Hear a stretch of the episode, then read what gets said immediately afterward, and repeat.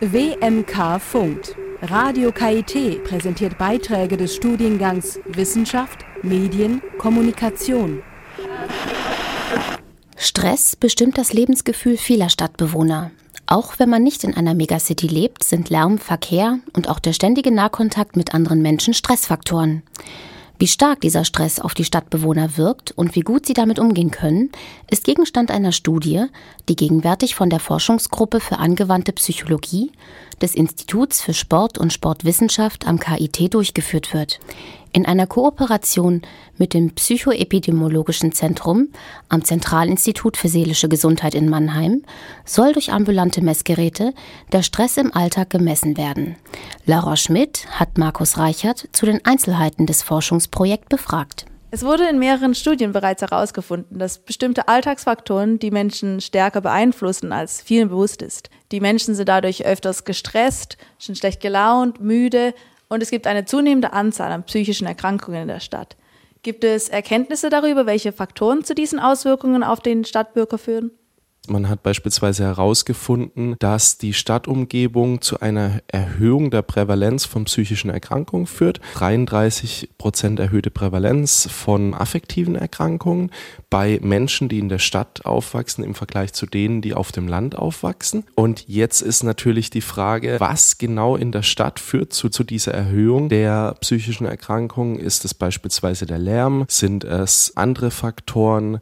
Wie beispielsweise der Lichteinfluss, die Bevölkerungsdichte, die Migrantendichte. Und um dies herauszufinden, wurde jetzt am ZI in Mannheim eine Studie ins Leben gerufen, die Studie des Psychoepidemiologischen Zentrums. Es gibt bisher nur wenige Erkenntnisse, welche Faktoren das denn genau sind. Man weiß nur, dass die Stadt einen Einfluss auf die psychische Gesundheit hat. Genau darum geht es jetzt in dieser PETS-Studie herauszufinden, welche Faktoren denn da eine Rolle spielen. Wie können die Stadtbürger gegen die Alltagsfaktoren, die zu Stress führen, vorgehen? Helfen bestimmte Aktivitäten oder Tätigkeiten dabei, den Stress zu reduzieren?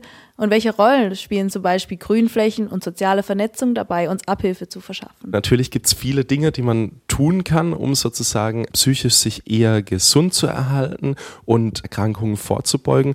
Und eine ganz wichtige Methode, die in den letzten Jahren sich in der Psychologie etabliert hat, ist die Methode der Achtsamkeit, des Achtsamkeitstrainings. Man hat in verschiedenen Studien herausgefunden, dass es Zusammenhänge gibt zwischen der Fähigkeit, im Hier und Jetzt zu leben, das heißt, sich auf den den Moment zu fokussieren und der psychischen Gesundheit. Das heißt, Achtsamkeit wäre eine Möglichkeit. Was Sie schon angesprochen haben, die Grünflächen. Also es ist wichtig, viel am Freien zu sein und draußen sich zu bewegen. Bewegung, also physische Aktivität, dass Stimmung und Bewegung eng verknüpft sind. Wenn man sich viel bewegt, dann erhöht das den Affekt, die momentane Stimmung, die soziale Vernetzung. Es gibt eine gute und aktuelle Meta-Analyse, welche Faktoren wie großen Einfluss auf die psychische Gesundheit haben. Beispielsweise Bluthochdruck, dann wie viel die Menschen trinken am Tag, man Raucher ist oder nicht Raucher. Und was wirklich herausragt unter diesen Faktoren, ist die soziale Vernetzung.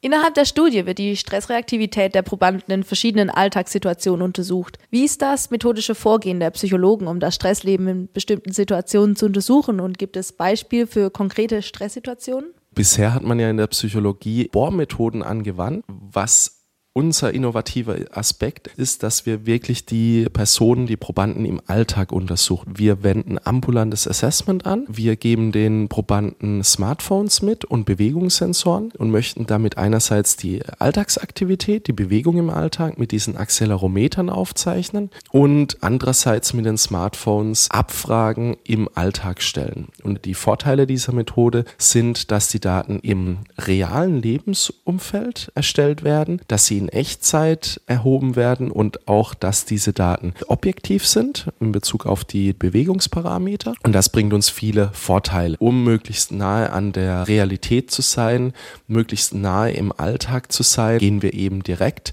mit den Probanden raus und geben ein Smartphone und einen Bewegungssensor mit, dass wir in Echtzeit aufzeichnen, wo sich die Probanden denn aufhalten. Das ist jetzt eine Grünfläche. Ist das in der Stadt? Wie hoch ist die Migrantendichte an diesem Platz? Wie stark ist die Lärm-, Luftverschmutzung und ähnliches? Und dann wird berechnet, ob sich diese Faktoren überhaupt verändert haben oder nicht. Dann wird der Proband angeklingelt, das Handy alarmiert ihn und bittet ihn, bestimmte Fragen auszufüllen. Stressreaktivität wird dann abgefragt und der Proband ratet von 0 bis 100. Wir unterteilen die dann auch nochmal in Minor und Major Events. Wenn der Proband dann geratet hat im unteren Bereich der Skala von 0 bis 30, dann ist es eher ein Minor Event. Wenn es im oberen Bereich der Skala liegt, dann ist es ein Major Stress Event. Was uns dann interessiert, ist der Zusammenhang zwischen diesen Stresssituationen und den Umgebungsparametern sowie der Bewegungsaktivität andererseits. Letztendlich ist das Ziel solch einer Studie, epidemiologische Daten zu gewinnen. Wo ist denn eine bestimmte hohe Prävalenz für psychische Erkrankungen? Entstehen die Erkrankungen ja durch den Lärm oder entstehen entstehen die dann durch andere Einflussfaktoren. Stress hat also eine erhebliche Wirkung auf den Körper und das Gehirn. Aber wann spricht man davon, dass Stadtstress krank macht?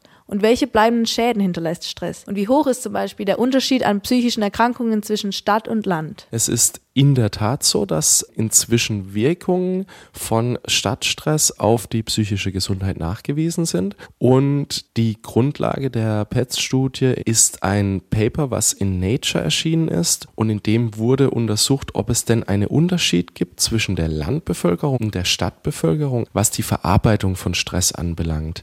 Banden, die in ländlicher Umgebung aufwuchsen, sowie Probanden, die in städtischer Umgebung aufwuchsen, an Experimenten teilnahmen, die im, in der Magnetresonanztomographie durchgeführt wurden. Die Personen haben bestimmte Aufgaben bekommen und mussten diese lösen, während ihre Gehirnstruktur gescannt wurde. Was man nun feststellen konnte, dass sich im Bereich der Amygdala, das heißt der Bereich des Gehirns, in dem die Stressverarbeitung letztendlich stattfindet, eine erhöhte Aktivität nachzuweisen ist bei den Städtern. Die Städter konnten nicht so gut mit dem Stress umgehen wie die Landbevölkerung. Auch hier gibt es Ergebnisse von Meta-Analysen und beispielsweise geht man davon aus, dass 33 Prozent erhöhte Prävalenz von affektiven Erkrankungen bei Menschen, die in der Stadt leben, zu finden ist. Könnte man nicht davon ausgehen, dass Menschen in der Stadt stressresistenter sind, da diese ständig Stresssituation ausgesetzt sind